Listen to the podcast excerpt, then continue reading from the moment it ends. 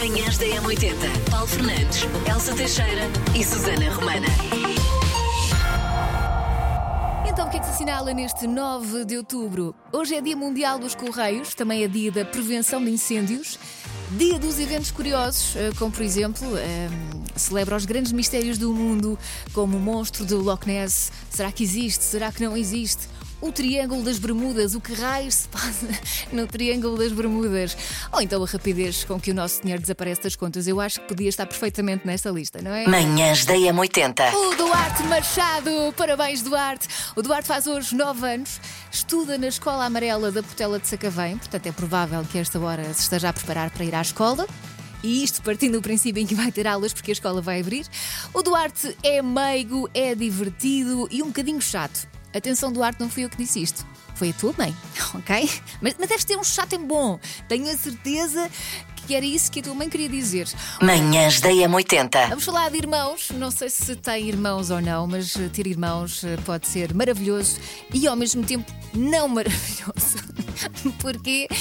Porque é muitas vezes uma relação amor-ódio, não é? Principalmente quando as idades são muito próximas. Eu tenho uh, duas irmãs, uma muito mais nova, mas outra, uh, que é do meio, temos uma diferença muito pequenina. Portanto, uh, eu concordo com muitas coisas desta lista. São coisas que se aprendem quando se tem irmãos. Aprende-se, por exemplo, como é ter que dividir a atenção dos pais.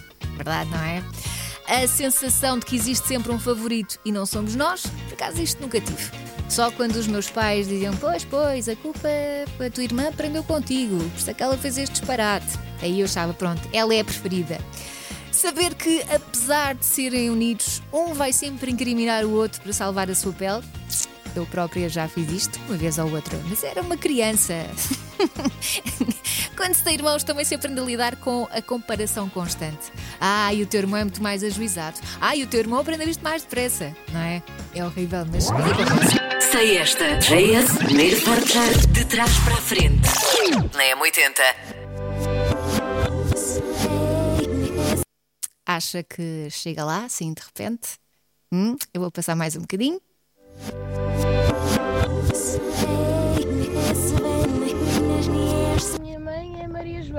Ela sabe. Eu que estou aqui à Nora, mas ela sabe, diz ela. Rome wasn't built in a day, Moshiba. Yeah! Macaquinhos no sótão. Portanto, já devias ter um Nobel no bucho. No Uh, bucho, no isto sou bucho, eu não. a ser, enfim, Eu digo no bucho, mas é na, na prateleira. na papada. Ahm, portanto, na semana que passou foram entregues os prémios Nobel na maioria das áreas, só falta o da Economia, que vai ser anunciado hoje. E eu só queria, pronto, parar de ter a humildade que tanto me caracteriza, Elsa, e dizer que eu acho que já era a altura de eu receber uma tal medalhinha bonita com o senhor de silhueta. Eu quero. Tipo, ok, não inventei a vacina da Covid, como os laureados da medicina, mas, já Mas- levei a vacina da Covid. Conta Claro. para alguma coisa.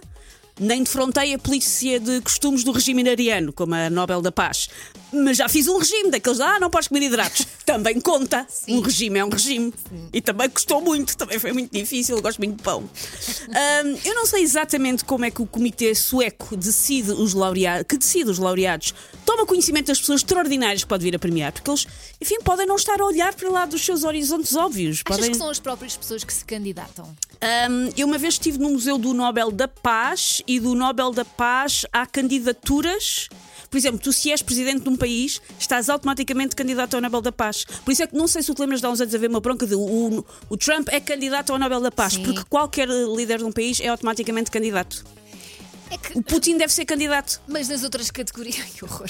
Nas é verdade, outras- porque é automático. Nas outras categorias, por exemplo, eu teria vergonha de me candidatar. Ai não. não. Ai, tipo, eu mereço. eu, eu preciso de saber. Eu não sei como é que é. Não sei se há inscrições, não sei se preenchemos um cupão e há um sorteio. Talvez ta- também seja para ligar o, para um, um 760 ou mandar um SMS tipo Show me the Nobel! Se calhar há um Show me the. Nobel. Eu não atendi. Eu tenho o telemóvel sem som desde 2007. Então foi isso. Se calhar havia um Show me the Nobel. Eu deixei tocar mais do que 5 vezes. E passou-se. Manhãs da M80. Linha de passe. Bom, fim de semana onde se fez história no rugby português, Pois foi. primeira vitória de Portugal no Mundial, grandes lobos. Vamos deixar para o fim a música dos chutes, o refrão, porque eh, convém passar. Foi ontem em Toulouse, França, na despedida da competição. Portugal ganhou a Fiji 24-23 e teve contornos eh, épicos, porque foi no último segundo, Sim, sim. praticamente. Pois, quando piquei estava, estava empatado. Sim, eh, Eu quando sim. piquei, que, aliás, eu vi mesmo esse final. Uhum. Ele a converter. ahm, Penalidade? Era uma penalidade. Não, é sei. um ensaio. Estava a converter As o coisas que ensaio. vocês Foi um sabem sobre as regras do rugby. Eu, eu, eu, eu sei pouco, aprendi um bocadinho mais nestes últimos tempos. Foi sexto ou não assim- foi sexto? É o que eu preciso de saber. Mas mesmo assim, senti que muitos portugueses que não ligavam muito ao rugby vibraram ontem com a, Sim, com a claro que vitória portuguesa e com este Mundial. Não só ontem, mas também com o empate de 18-18 com a Geórgia na segunda jornada. Portugal só tinha ido a um Mundial até agora, foi há 16 anos em França também. Na altura tinha perdido os jogos todos. Chegou a levar mais de 100 na Nova Zelândia, mas também era a Nova É, a Nova Zelândia. Zelândia também. Desta vez houve uma evolução e tem havido uma evolução grande no rugby. Portugal conseguiu um empate, o que era histórico, e ontem ganhou a Fiji, o que é também histórico, porque foi a primeira vitória de sempre. No final, eh, já depois do jogo terminar, e é, foi, foi grande a festa portuguesa e foi bastante interessante, eh, sentiu-se que, ouviu-se aliás chutos e ouviu-se o hino cantado no estádio de Toulouse, estádio de Toulouse, que creio que é assim que se chama. Eh, alguém dizia na brincadeira, mudem o nome do estádio para os Lobos. Acho que sim. Ah, jogava que era. Eu vi foi a piada, mudem de Toulouse para Tuene. Ah, pode ser, pode ser. Mas ouviu-se o hino, bem jornais desportivos, principalmente a bola, a fazer manchete inteira hoje com os Lobos, acho que é mais do que merecido. Rugby, que não é para todos. Há quem diga que o rugby é um jogo de brutos, há quem diga que é um jogo jogo pesado, jogado por cavalheiros, porque o respeito é sempre muito Sim, grande. sim, e tem regras mesmo que, que im- implicam isso, o respeito pelos outros. O respeito pelos outros, na sociedade também. Claro. Ah, e não brinquem, é o que eu tenho a dizer, não brinquem, não brinquem, aliás, a imitar jogos de rugby. Porquê? Porque eu lembrei-me de que há uma semana em França, este Mundial está a acontecer em França, e num jogo de futebol, no derby, ah, no derby entre Rennes e ah, Nantes, penso que é derby da Bretanha, precisamente, em futebol, as duas mascotes lembraram-se de vamos recriar um pouco o rugby. Sim. E então foram foi ver dois gigantes peluches, um canário e um- uma espécie de urso. E o do Ren, que era o urso, vai contra o do Nantes e faz de uma placagem gigante num canário. E foi ver os dois a caírem pelo relevado do, do jogo do, do estádio de futebol. E o do eh, o canário acaba por sair de maca. De maca. Há quem diga quem é a encenação. Manhãs da M80. Estamos aqui para ajudar, não é? Parece que se anda à procura de trabalho, estamos no mês certo, não é? Para se candidatar. Ahm, nós depois podemos ajudá-lo a arranjar desculpas para se baldar ao seu presente trabalho, porque tem que ir a, a- a reuniões naquele que espera que seja o seu futuro trabalho. Sim. Tem uma entrevista de emprego. Eu posso telefonar a fazer de sua mãezinha, dizer que está doente e que não pode ir trabalhar. Porquê? Porque estamos a entrar ah, no mês certo para se candidatar. Segundo o site Economista, os melhores meses para se candidatar a um novo emprego são outubro e novembro. Tic-tac, está a contar.